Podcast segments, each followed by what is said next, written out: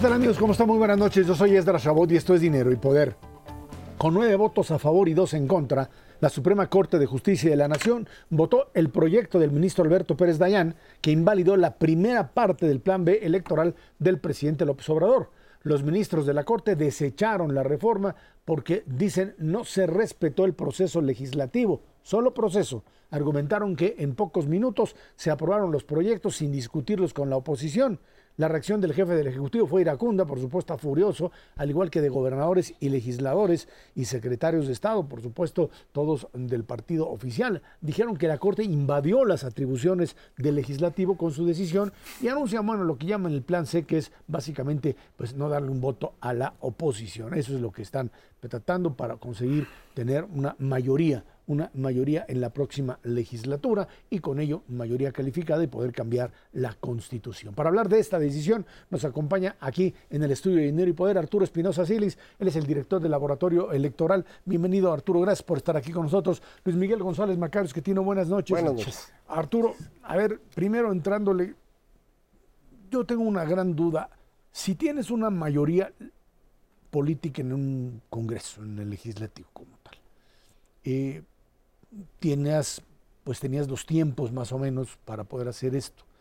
Uno se pregunta, ¿por qué no seguir una ruta que te permita, más allá de la discusión de si en el fondo la ley electoral o los cambios electorales son anticonstitucionales, ¿por qué no hacer las cosas de manera tal que por lo menos en términos de procedimiento no hubiese este tipo de, de, de cuestionamientos? Porque ni siquiera se entró al debate de si lo que se aprobó estaba o no en consonancia con la Constitución. Solo procedimiento. A ver, yo creo que buenas noches, buenas noches. Esra, yo creo que es una muy buena pregunta, porque esto habla y pinta de cuerpo entero el entendimiento que tiene la mayoría en el Congreso, Morena, y que tiene el gobierno de la democracia y de su mayoría. Ellos piensan que al tener la mayoría, como es una mayoría amparada en votos de, de la ciudadanía, es un cheque en blanco para que hagan lo que quieran.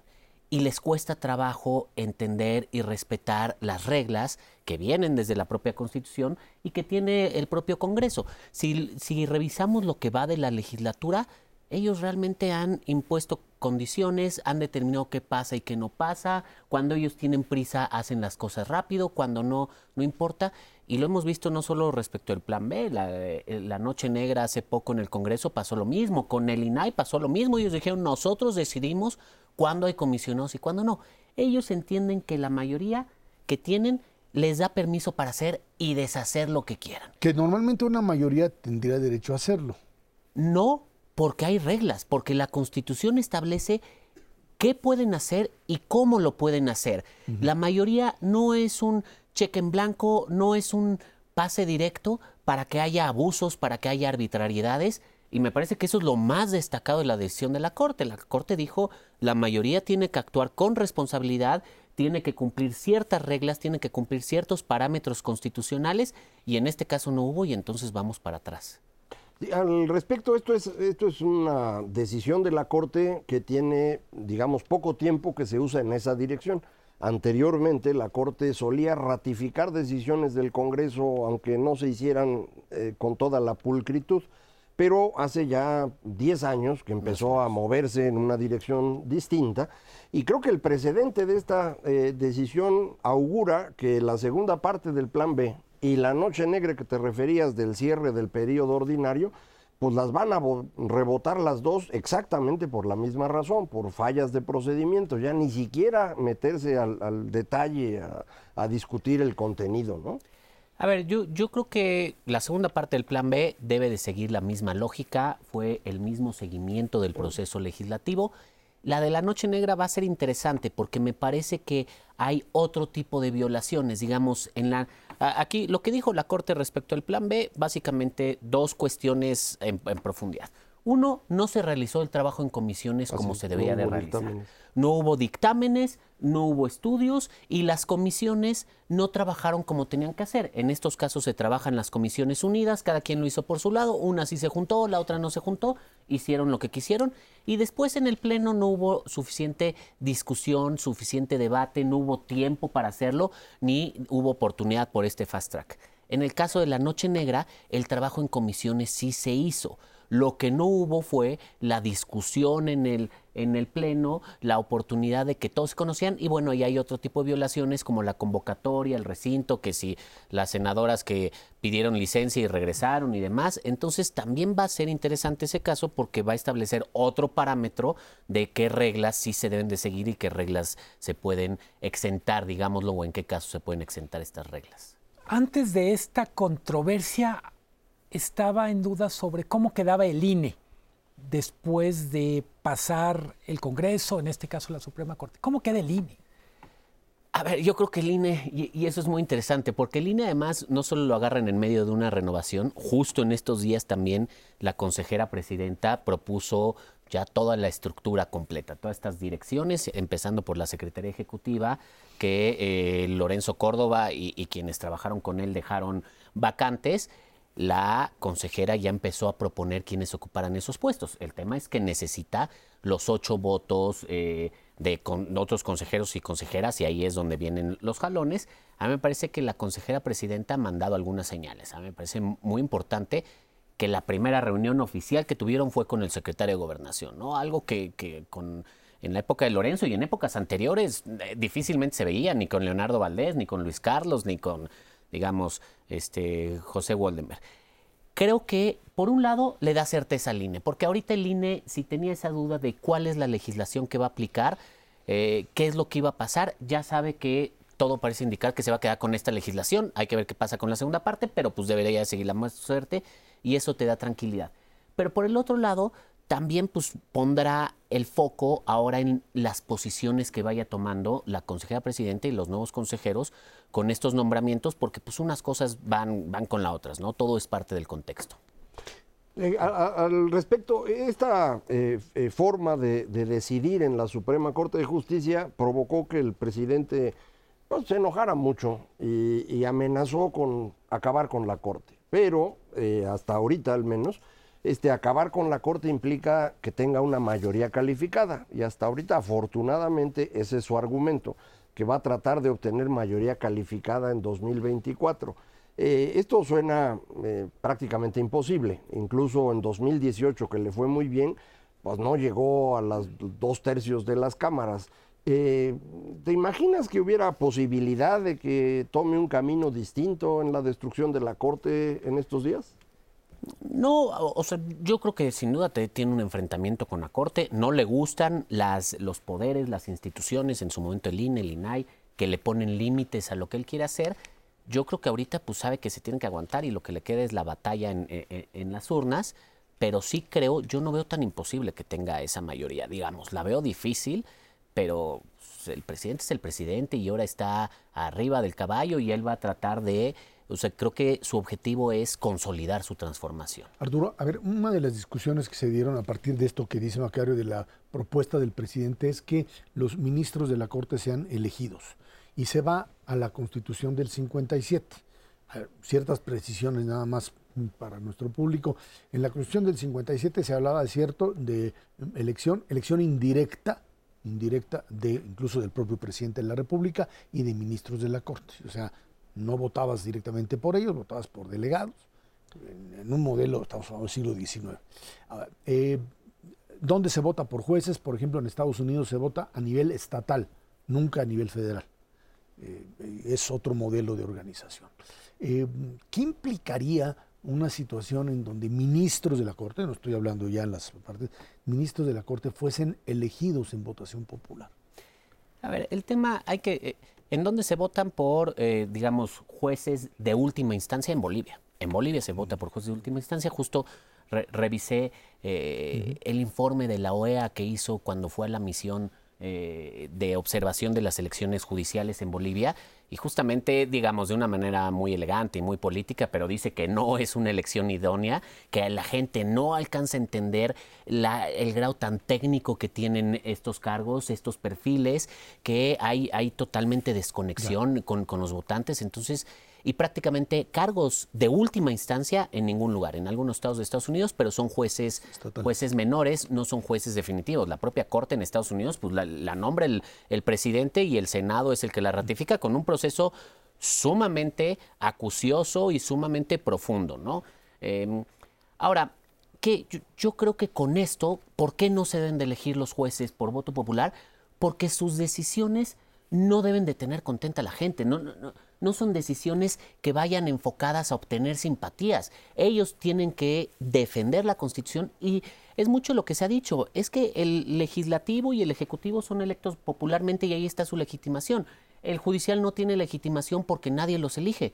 No es cierto. La legitimación del judicial viene, por un lado, de la Constitución, es un poder constituido por el constituyente, pero por el otro lado a partir de sus decisiones, de que justamente funja como contrapeso, de que ponga límites a los abusos o a los excesos en el poder, y yo creo que la Corte, al menos en estos casos, ha cumplido, ¿no? Y, y tiene legitimación suficiente. Arturo, tenemos una trinchera, se puede decir así, que es la Corte. Tenemos una trinchera para el 24, que son las elecciones.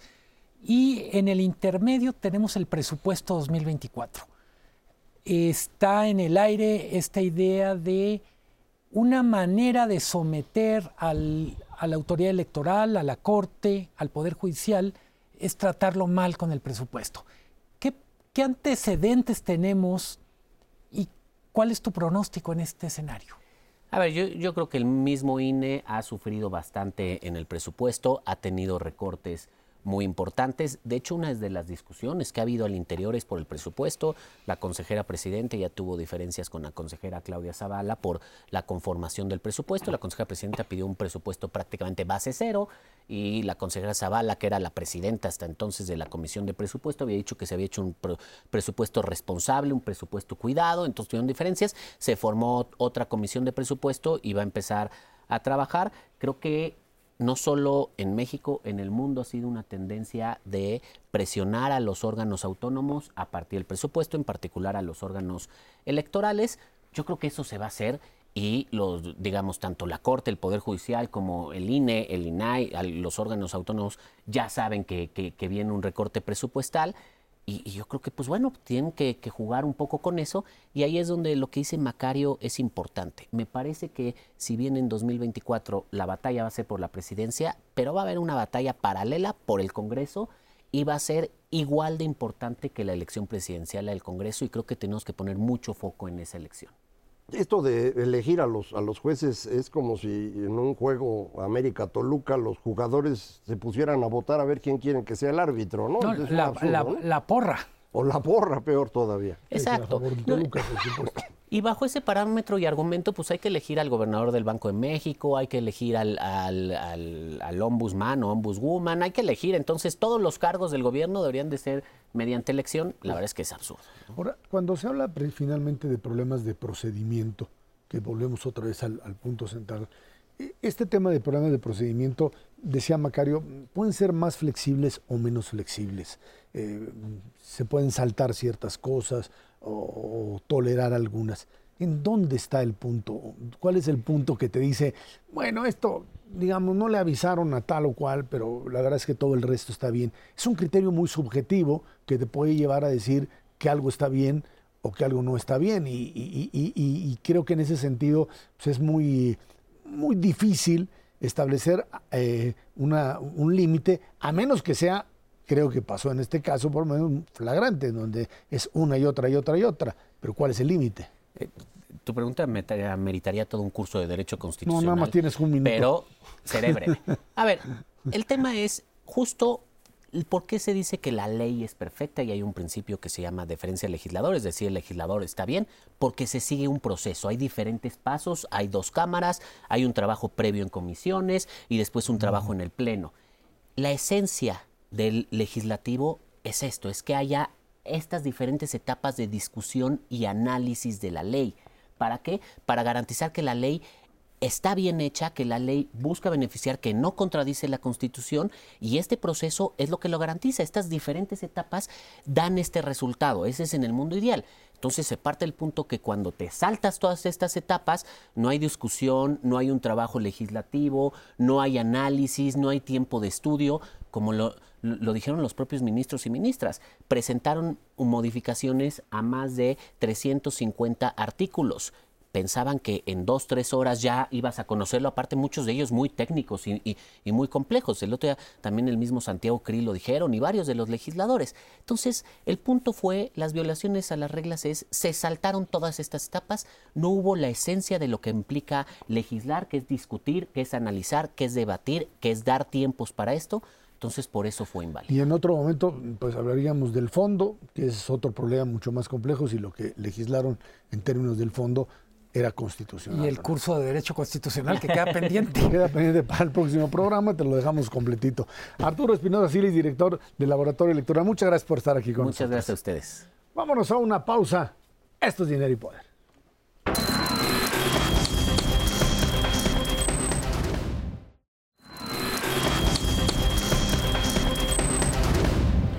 En abril la inflación disminuyó 0.02% respecto a marzo, con lo que a tasa anual se colocó en 6.25%.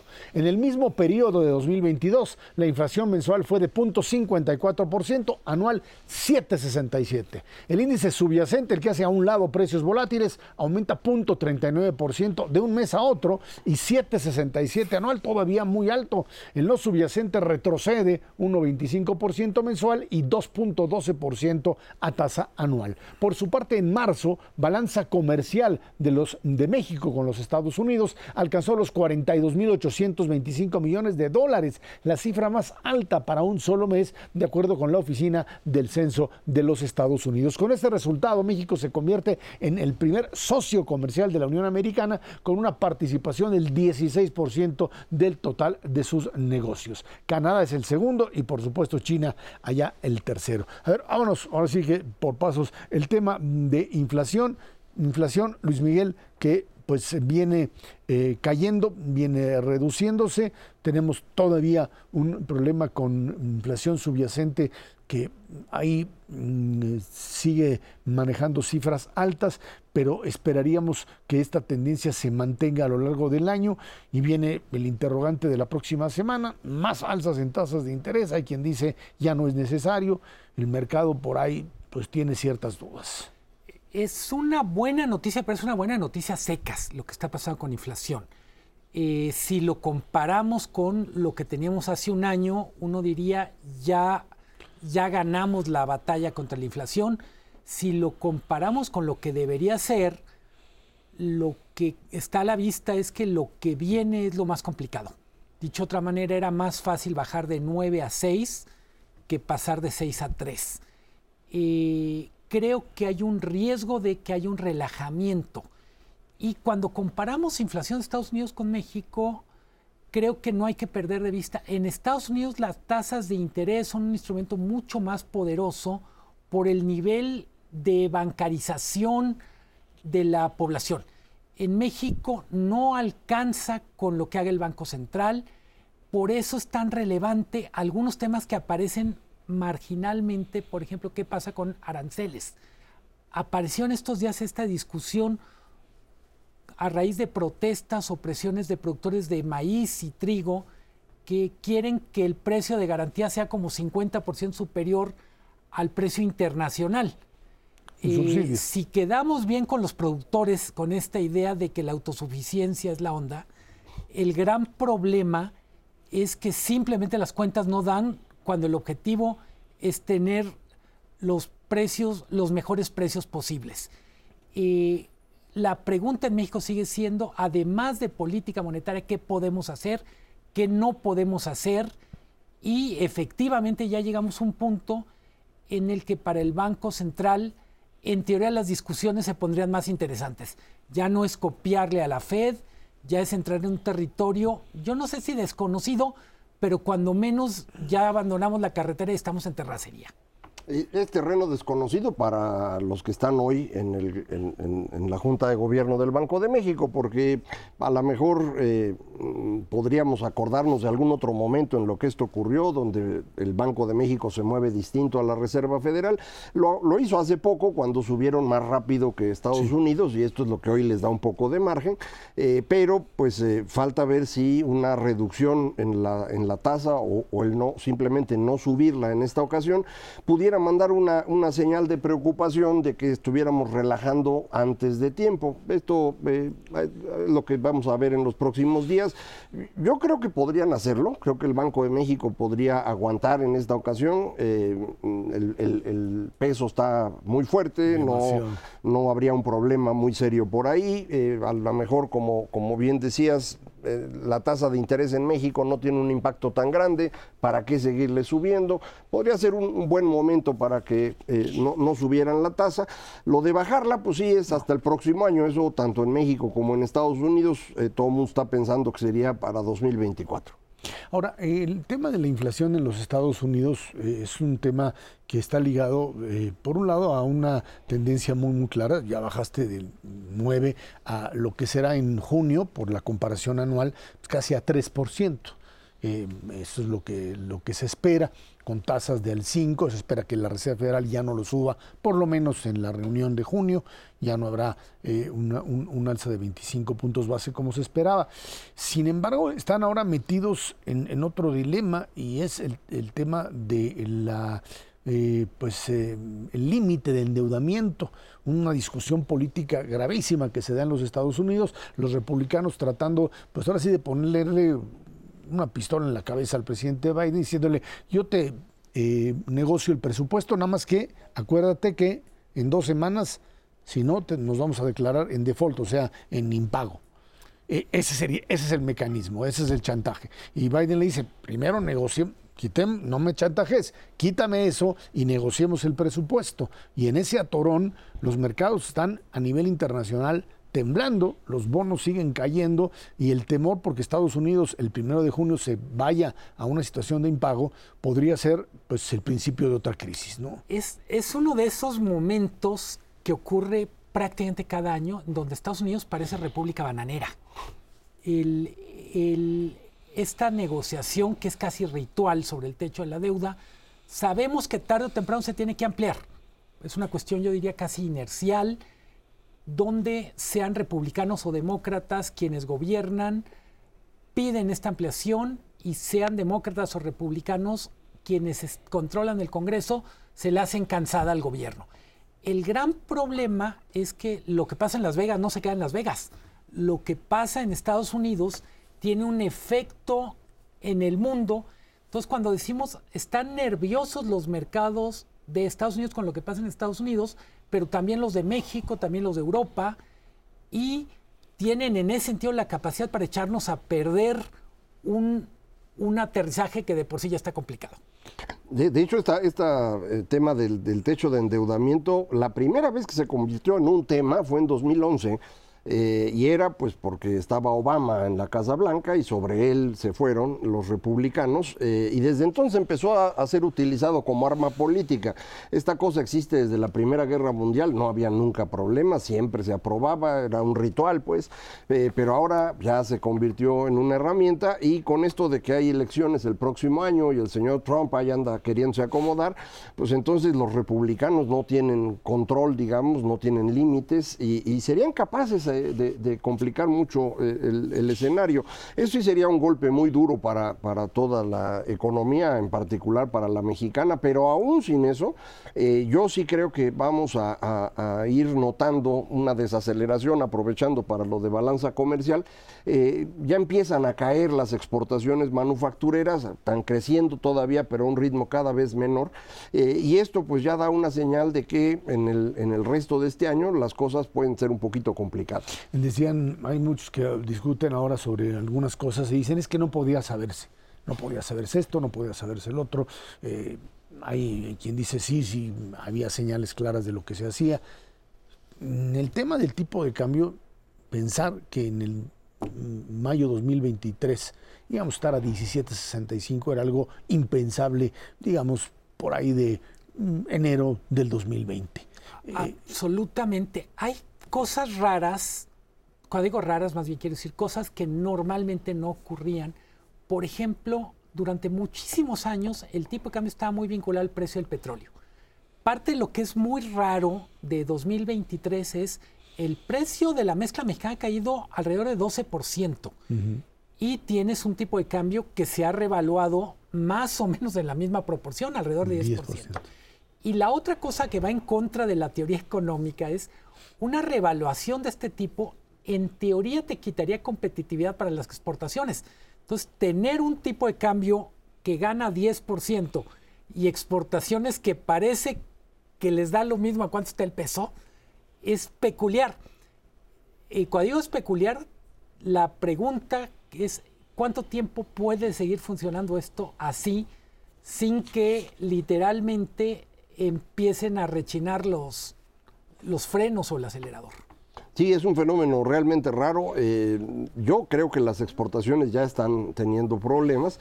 hemos tenido un exceso de dólares en México que ha ayudado a que esto no se note tanto por las remesas fundamentalmente, eh, pero también por una gran cantidad de inversiones de cartera que han llegado a México aprovechando esta tasa de interés del Banco de México. Eso es lo que puede cambiar la semana próxima, eh, si no sube la tasa el, Banco de México, habría pues un efecto a la mejor importante. Cabe mencionar que no importa que haga el Banco de México, los CETES ya se fueron a 11.50. Es decir, para la tasa que está pagando el gobierno mexicano, no importa si el, Banco de México la deja en 11.25, el, el, gobierno está pagando 11.50 y eso es en donde están las inversiones de los extranjeros. Entonces, no debería tener un impacto significativo en ello, pero pues es algo que hay que estar atento, ¿no? La tasa de CETES que menciona Macario, hay que recordarlo, tiene un impacto en finanzas públicas en términos de crece el servicio de la deuda. Si lo queremos poner con peras y manzanas, si crece el servicio de la deuda significa que hay menos recursos para otras cosas. Eh, ese es un poco el dilema. El tipo de cambio tan fuerte da estabilidad, es un ancla para controlar la inflación, pero al mismo tiempo le quita capacidad de acción al gobierno. Estamos hablando de, en cualquier caso, pequeños movimientos significan miles de millones de pesos. Entonces, podría alguien decir, hombre, ¿Qué tanto es una décima de punto, dos décimas de punto? Pues multiplícalo por miles de millones y luego divídenlo en el presupuesto del programa que les guste y van a ver qué significa. Aunque parecería ser que esto no, no es como antes que se podía controlar o influir, es algo que está muy por encima de la capacidad política, digamos, de un gobierno. Meterle la mano para mover tipo de cambio parecería que ya no es ya no es tan fácil. Como ver la acción del Popocatépetl, más o menos. sí, más o menos. Vámonos a una pausa y de regreso platicamos con usted. El presidente López Obrador platicó con Biden el artículo o la, fracción del 42 que eh, pues eh, daba la posibilidad de expulsar inmediatamente a mexicanos y a extranjeros en general allá en Estados Unidos, pues ha dejado de funcionar y todos quieren asilo político en la Unión Americana. Esto es dinero y poder.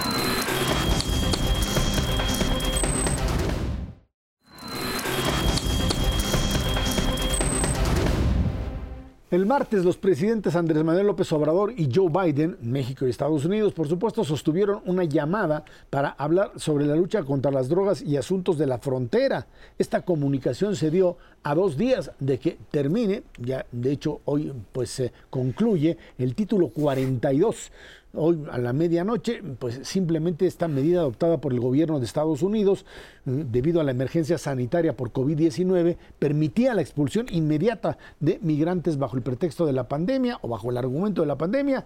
No había que juzgar, no había ningún elemento de defensa, se deportaba inmediatamente. Ambos mandatarios, de acuerdo con la información emitida, coincidieron que la situación en la frontera es delicada y se espera una nueva ola migrante. También trataron el tema de fentanilo, que pues tensado enormemente la relación bilateral en las últimas semanas. Y acuerdan, pues una hay una, comisión más, otra más para tratar el tema.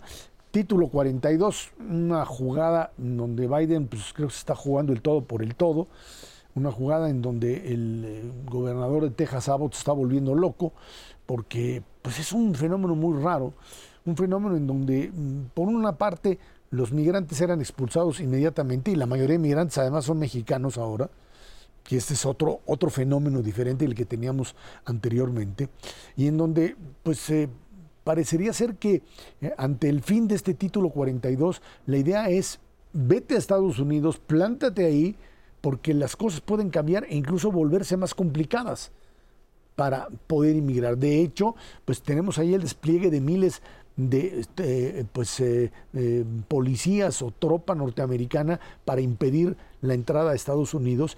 Texas se convirtió fundamentalmente en el, en el centro de esto. Y por otro lado, el compromiso del gobierno mexicano, que eso que hay que entender claramente y es parte de esta llamada, de esta comunicación y este acuerdo de recibir de este lado de la frontera, seguir recibiendo a migrantes que sean deportados.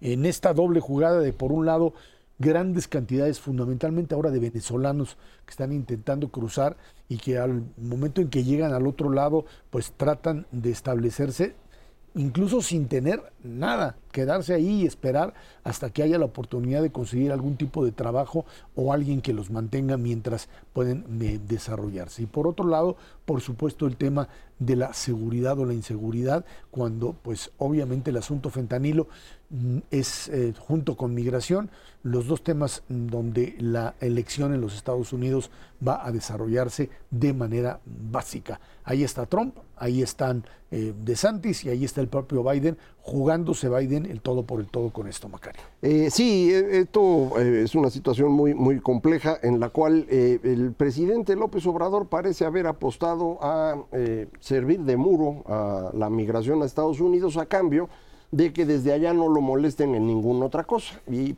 pues si esa es la idea, parece estar funcionando. Eh, incluso el panel que teníamos pendiente para el tema eléctrico y demás, ahí se quedó y no lo están aplicando, a, pesar de que podrían hacerlo. Eh, y varias personas creen que esto se debe precisamente a el favor que le está haciendo López Obrador a, Biden ahora, antes a Trump, de eh, bloquear la migración. Eh, el asunto es que mm, eh, se ha ido saturando la frontera mexicana de migrantes que vienen de otras partes de, América Latina, incluso del mundo, eh, que entran por frontera sur, se van hasta la frontera norte y están esperando a ver a qué hora logran cruzar. creo que también es cierto, ha habido un incremento notorio de migración mexicana, algo que había dejado de existir a partir de 2010. Eh, pero con la pandemia y con la falta de actividad económica en México en general, pues hemos tenido este, este flujo creciente.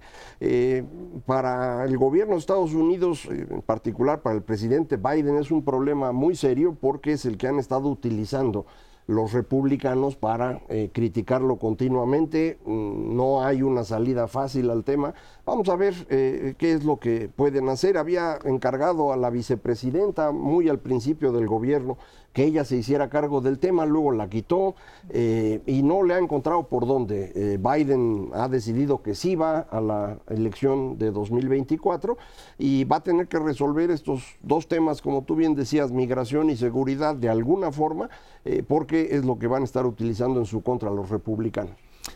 Llamó la atención del comunicado un adjetivo que, que creo que vale la pena literalmente poner con el, en el microscopio. Dicen, seguirá la, la, búsqueda de una política migratoria humana o, humanista, dependiendo de quién lo tradujera. Y yo digo, si esto se llama política migratoria humana, me imagino. entonces ojalá no aparezca lo otro. Hay que recordar, estamos en una situación donde los migrantes no solo sufren esta incertidumbre administrativa, sufren la violencia de grupos criminales, sufren la extorsión de autoridades, los malos tratos. Eh, en buena medida, yo diría, los mandatarios por momentos parecería que están jugando ajedrez, pero en el mundo real el ajedrez de los mandatarios es una, es una especie de, de lucha del más fuerte contra el más débil. Eh, creo que no aparece en ninguno de los comunicados ni en los mensajes autocrítica respecto a lo mal que está funcionando la política migratoria, lo, lo brutal que está haciendo, lo mal que habla de nosotros como país tolerar esta situación eh, y enfatizar, no solo estamos hablando de centroamericanos, sudamericanos, cubanos, Estamos hablando de mexicanos que están sufriendo eso. Por momentos tenemos una especie de disasociación donde diríamos, no, hombre, pobres de los migrantes que vienen de tan lejos, no, pobres de los mexicanos. Decía Macario, eh, falta de oportunidades económicas. En algunos casos, los migrantes están huyendo de la violencia. No solo es una migración económica, estoy hablando de migrantes mexicanos que no encuentran condiciones para vivir en paz en, por ejemplo, Michoacán, por ejemplo, Guanajuato, Zacatecas, que además son regiones con una tradición migrante que es de décadas. hay, que, hay que reconocer que eh, son temas eh, pues, eh, totalmente diferentes para México y Estados Unidos. Esta temática de los migrantes es parte de la agenda norteamericana fundamentalmente. En el caso mexicano, por más que se maneje, no, no entra. México no es el país en donde el tema migración es un tema eh, central, fundamental, incluso en el discurso político. Ojo, perdón, te interrumpo. No es en la capital, en Ciudad de México. es un tema muy importante. no, y en las regiones expulsoras de migrantes. Yo diría, es uno de los temas en donde es más claro cómo este país son muchas realidades. Eso, totalmente de acuerdo. Lo que, a lo que iba yo es a que en México no existe una política de migración. Sea, este no es un país de migrantes, es cierto, muchos de nosotros mm, tenemos, mis abuelos llegaron desde principios del siglo, del siglo pasado a este país y sabemos que hay una confluencia importante de migraciones en México que forman parte, cierto, de la cultura y del ser mexicano. Pero hay que entender claramente que la construcción, digamos, del país como tal no se basó, no tuvo la, digamos, la estructura, las instituciones para atraer o, manejar. Sí es cierto que se dio asilo político a españoles en los años 40, a los chilenos, argentinos durante las dictaduras, pero como una estructura integral para absorber migrantes e involucrarlos, integrarlos, no existe. Eh, nos terminamos, digamos, cerrando ese capítulo y dejándolos o, convirtiéndonos en el paso, en el, instrumento de transporte hacia los Estados Unidos y con esto se complicó el asunto, añadiéndole además la combinación de la inseguridad que es convertir a estos migrantes en carne de cañón del crimen organizado. ¿no? Y creo que eso es lo que finalmente termina por convertir esto en algo todavía mucho más complejo. Eh, eh, cada vez que hablamos de, migración nos concentramos en la frontera norte, pero el problema de la frontera sur es, es realmente serio. Eh, Chiapas prácticamente ha perdido el Estado de Derecho por completo. es un flujo continuo de personas que están siendo controladas por grupos criminales que eh, paulatinamente han ido tomando control del territorio. Eh, estuve recientemente por, por allá eh, y las cosas están muy serias. La gente está muy preocupada porque pues no tienen ninguna forma de resolver un flujo muy muy grande de personas, pero insisto, además ya la instalación de los grupos de crimen organizado en la zona eh, que van empezando a controlar eh, todos los demás negocios asociados, no es solamente la trata de personas, empiezan a utilizarlo también para el comercio sexual, para eh, la extorsión de los negocios, de manera pues que la situación no es solamente grave en la frontera norte, también lo es en la frontera sur. Sí, y hablando de estas asimetrías, es lógico que Estados Unidos lo vea con un, como un problema de seguridad nacional, es absurdo que México no lo vea como un problema de seguridad nacional. Obviamente, y en eso tiene razón el presidente López Obrador, no solo es seguridad nacional, hay un asunto de, bueno, ¿qué política social tiene que haber en cada lugar? México no tiene una política social para los migrantes, y con esto me refiero a condiciones mínimas de higiene, de salud, de, de integración para quienes de buena voluntad tengan algo que aportar a esta sociedad.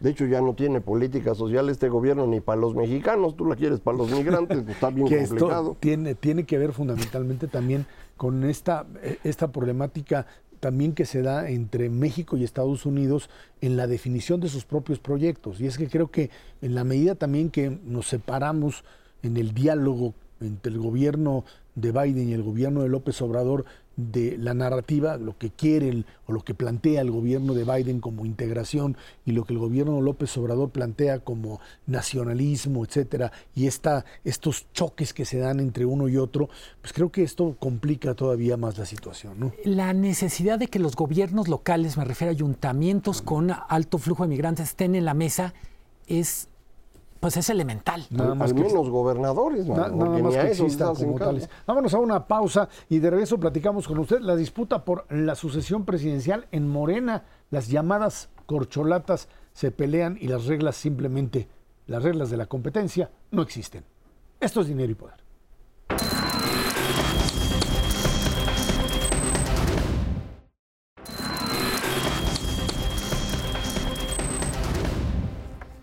La tensión al interior de Morena crece cada día por la insistencia de Marcelo Ebrard para definir tiempos y proceso para elegir el candidato presidencial que represente al oficialismo. El todavía canciller pide que la dirigencia nacional de Morena defina ya el camino para la elección del candidato.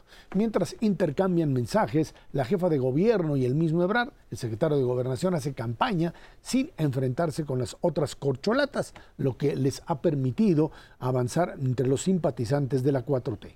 La dirigencia de Morena pidió primero pasar las elecciones en Coahuila y el Estado de México y luego pensar en el 2024. De hecho, Mario Delgado lo que les dice es, vayan a hacer campaña ahorita, no, por favor, lo que nos interesa es Coahuila y el Estado de México donde pues suponen que en el Estado de México tienen cierta ventaja y que pues tratarían de remontar lo que eh, pues la desventaja que tienen en Coahuila. Pero yo insistiría, cuando tienes un proceso de transición eh, de, eh, dentro de un partido político para nombrar candidatos, dentro de los cuales las reglas no existen, sino son definidas como en otras épocas, eh, por el propio presidente, pero al mismo tiempo los dejas jugar abiertamente, pues esto termina siendo una contradicción imposible de resolver. A ver, las épocas de los tapados hasta, hasta Ernesto Cedillo, o sea, Colosio, la muerte de Ernesto Cedillo, era un juego donde más o menos eh, se sabía quién era, permitiste cierto juego con el destape de Salinas, por ejemplo, eh, eh, donde eh, recuerdo ahí que si Sergio García Ramírez, que si etcétera, algo que anteriormente no, se veía, pero toda la disputa era una disputa totalmente cerrada, los golpes eran bajo la mesa. la transición democrática hizo, el ejemplo, por ejemplo, más claro era el caso Francisco Labastida, en donde allí las diferencias con el reto Cedillo se dieron muy claramente, en la presencia de Fox, etcétera. Y de ahí en adelante esto se convirtió en un modelo totalmente transparente y abierto, en donde pues eh, jugaron muchos factores en los distintos partidos políticos, no solo en el que estaba en el poder. en donde precisamente, perdón, pero esto es importante, el presidente de la República nunca tuvo la posibilidad de plantear o de llevar a su candidato a la candidatura. O sea, ni Fox pudo, ni ni, Calderón, ni Peña Nieto ninguno de los tres. Y creo que en ese sentido ahora pues eh, López Obrador tratará sin duda alguna de impulsar a su o a su candidato o candidata, esperando que consiga con ello una candidatura de unidad dentro del partido, lo que en este momento se ve difícil, Macario. Eh, sí, e, este mm, sistema en el que estamos ahora no es exactamente el priismo, es decir, en el régimen priista eh, el tapado tenía ciertas reglas, y entre las cuales lo más importante era la disciplina de los miembros del partido con respecto a la decisión presidencial. aprender a disciplinarse le costó 20 años a, los ganadores de la, revolución eh, y muchos muertos el proceso que va de la constitución a cuando Cárdenas acaba con el último caudillo, entre comillas, independiente, que es Saturnino Cedillo, eh, pues hay un montón de muertos en el camino y así fue como aprendieron a que, bueno, pues mejor que decida el presidente y los demás nos disciplinamos y pues hay que quedar bien con él. Ahora no tienes eso, ahora no tienes esa disciplina, tienes a alguien que es caudillo, sin duda, que va a decidir solito para dónde van las cosas, pero no hay forma de garantizar que las, eh, distintas fuerzas al interior de Morena, que ni siquiera es un partido político en forma, sino un frente, un movimiento que se construyó alrededor de una persona, pues esto hace muy difícil eh, guiar este proceso. Eh, no creo yo que Mario Delgado tenga habilidades políticas excepcionales como para guiar el proceso, está haciendo la chamba que le encargó el presidente, eh, pero me, parece que no van a poder controlar a los distintos grupos. No está nada simple el asunto. Cada día estamos viendo columnas más agresivas de colegas nuestros que pues se supone tienen información y nos dicen unos que no, pues es que va a ser Adán Augusto y entonces Claudia se va a quedar colgada de la brocha, otros aseguran que ya está clarísimo que es Claudia, unos más que Marcelo va a resultar el, el mecanismo para eh, empezar a moderar un poco la transformación. Pues el caso es que esta discusión que cuando había tapado era pues muy práctica, Hoy no lo es, porque hoy no hay esa disciplina y creo que está generando una dinámica que va a ser dificilísima de controlar para el mismo presidente. Desde la rebelión de, de Saturnino Cedillo, mm, me brincaría yo a la rebelión de Manuel Camacho. Creo que. Sí, eh, en medio no hay nada. No hay nada. La rebelión de Manuel Camacho fue sometida. Manuel Camacho no trabajaba ahí, Marcelo. Él era, él, era, Empezamos el programa hablando con Arturo Espinosa de procedimientos y cerramos, pienso también, parte del asunto al interior de Morena tiene que ver con procedimientos. Y, creo que una de las grandes preguntas es si todo mundo ya sabe que el presidente va a elegir con dedazo, ¿qué papel juegan las encuestas? Que, hay que decirlo, muchísimas las encuestas están cuchareadas. En ese contexto, tenemos como varias realidades chocando y, literalmente jugando a carritos chocones. Eh, ¿cuál, es, ¿Cuál es la preocupación del presidente porque no se diga que es un dedazo? Tratar de distanciarse respecto a, lo que fue el prismo de, de mitades del siglo pasado, pero lo cierto es que es poco creíble cualquier otro mecanismo que no sea el famoso dedazo. Por eso se dice, el gran misterio ahorita es cómo están los afectos del presidente, eh, esto de, bueno, va a elegir a su hermano o a su creación política y en ese contexto, ¿qué papel juega Ebrard? Porque no puede ser ni el papel del hermano ni es una creación política del presidente. Y volvemos a esta palabra que se llama Cari ahorita, disciplina. Eh, ¿Qué incentivos tienen para disciplinarse los que pierdan en un contexto en donde también sabemos que el próximo sexenio va a ser muy complicado.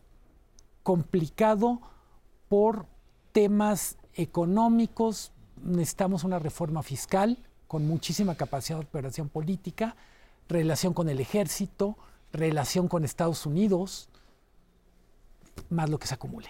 El, único que se ha disciplinado ahorita es el señor Monreal, eh, que de pronto le entró la iluminación y se dio cuenta que o está con el presidente o no es nada. Y sí, efectivamente, no es nada, ya, ya no existe eh, Monreal, ya no tiene control alguno en el Senado, no tiene absolutamente nada y uno se pregunta, ¿por qué se disciplinó? ¿Qué cosas le estarán ofreciendo para el futuro? Eh, yo creo que más bien es el pasado el que lo alcanzó. No, yo creo que, yo diferiría, no fue el pasado, fue la ausencia de oportunidades afuera. Yo creo que Monreal finalmente no encontró nada dentro de la oposición, Nadie le hizo caso finalmente en la oposición. Él decía que sí, que tenía eh, opciones, etcétera. Y cuando vio que no había nada y que pues su vida política finalmente llega a su fin o dependía de la 4T, dependía y entonces dijo pues me afilio en una decisión, una decisión muy pragmática, pero bueno, esa es la apuesta de él. Pero en términos de los propias corcholatas de los eh, candidatos, lo que queda aquí, o la gran duda es lo que ustedes decían con respecto a la disciplina. Eh, someterse a una decisión presidencial o no someterse a ella. Porque si estamos en el punto en donde eh, todos asumen que la decisión es tomada por el presidente de la República, si es Claudia, entonces Marcelo y Adán tendrían necesariamente que doblar la mano, someterse y ser parte de. Y ese es el punto No, sí, pero la pregunta es por qué necesariamente tendrían que jugar ese papel. Es decir, eh, ¿Qué, garantías tienen de que van a seguir participando en un gobierno como el de Claudia? No lo saben, pero, como, pero no saben tampoco qué les va a pasar posteriormente si es que no lo hacen. Y en esta lógica del dedazo, el presidente López Obrador juega con la ilusión que han tenido todos los presidentes en el momento más, más alto de poder, y es que podrán tener una gran influencia después de que termine su mandato es parte de las variables que juega aparentemente en el ánimo del presidente sería con quién podría yo tener más influencia y qué garantías tengo que sea así. Nada más eh, de lo que decías, eh, eh, en Monreal no se va porque o no toma otra decisión, porque afuera no hay nadie. Para Marcelo sí hay. Porque eso va a ser entonces determinante para los próximos días, ¿no? Tienes toda ¿Te la lo razón. dices o, o le pones signo de No le interrogación? pregunto, yo no sé, el que sabe es No, yo tampoco sé, yo Sí, no, que, sí. dónde voy a tener yo fuentes para eso, pero lo que me queda claro es que esa es, esa es la parte clara para, para cualquiera de los perdedores. Me quedo acá porque tengo algo o busco afuera si es que hay oportunidades afuera. Creo que sobre eso estarán, estarán jugando. ¿no? ¿Qué tan desesperada está la oposición que no por tienen, recoger una que no- corcholata? Que no, saben. Mientras otros de la oposición siguen diciendo que pueden y que en junio van a tener también candidato, no lo sé. Luis Miguel González, Macario Esquetino, gracias, gracias a usted que nos ve y nos escucha todos los jueves aquí en el 11 a las 10 de la noche, Dinero y Poder. Muchísimas gracias y muy buenas noches.